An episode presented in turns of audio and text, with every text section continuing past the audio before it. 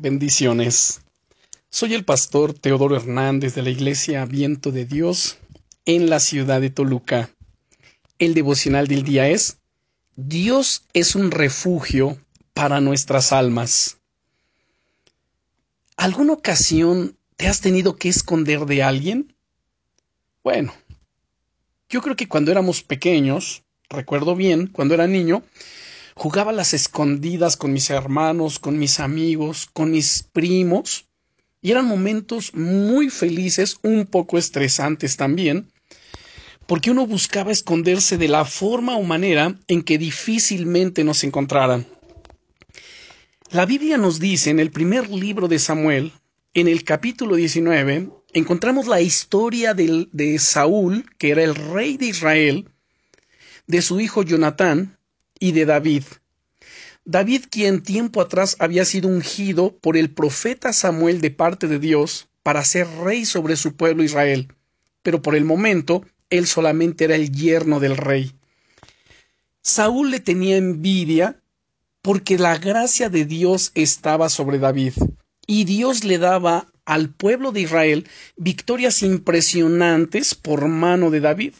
De tal manera que en el capítulo 18 de este mismo libro, del primer libro de Samuel, dice la escritura, en el versículo 6, Aconteció que cuando volvían ellos, cuando David volvió de matar al filisteo, salieron las mujeres de todas las ciudades de Israel cantando y danzando para recibir al rey Saúl, con panderos, con cánticos de alegría y con instrumentos de música, y cantaban las mujeres que danzaban y decían Saúl hirió a sus miles y David a sus diez miles. Y se enojó Saúl en gran manera y le desagradó ese dicho y dijo a David dieron a David dieron diez miles y a mí miles, no le falta más que el reino. Y desde aquel día Saúl no miró con buenos ojos a David. Y cuando llegamos al capítulo 19, en los versículos 1 y 2, leemos lo siguiente. Habló Saúl a Jonatán su hijo y a todos sus siervos para que matasen a David, pero Jonatán, hijo de Saúl, amaba a David en gran manera, y esa manera en que lo amaba era un amor benevolente, era un amor fraternal.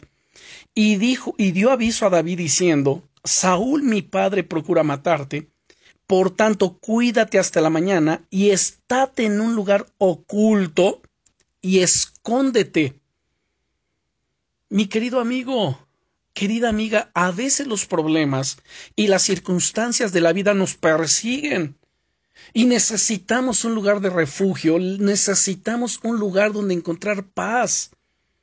Pero, ¿sabías que Dios ha preparado un refugio para ti, en el que puedas siempre descansar y recuperar el aliento y la visión?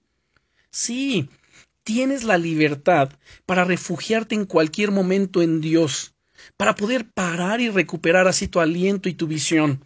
Como dice la Biblia también, en el libro del profeta Isaías capítulo 4 y versículo 6, que solo en Dios encontramos sombra ante el calor abrasador y refugio y protección de la tormenta y del aguacero.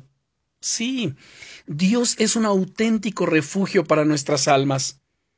A lo largo de esta semana voy a compartir contigo una serie de claves para que puedas experimentar de una forma más real el refugio de Dios en tu día a día. ¿Estás lista? ¿Estás listo?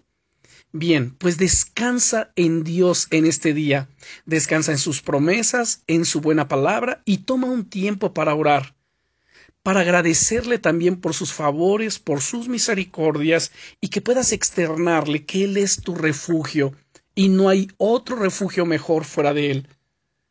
Bendiciones.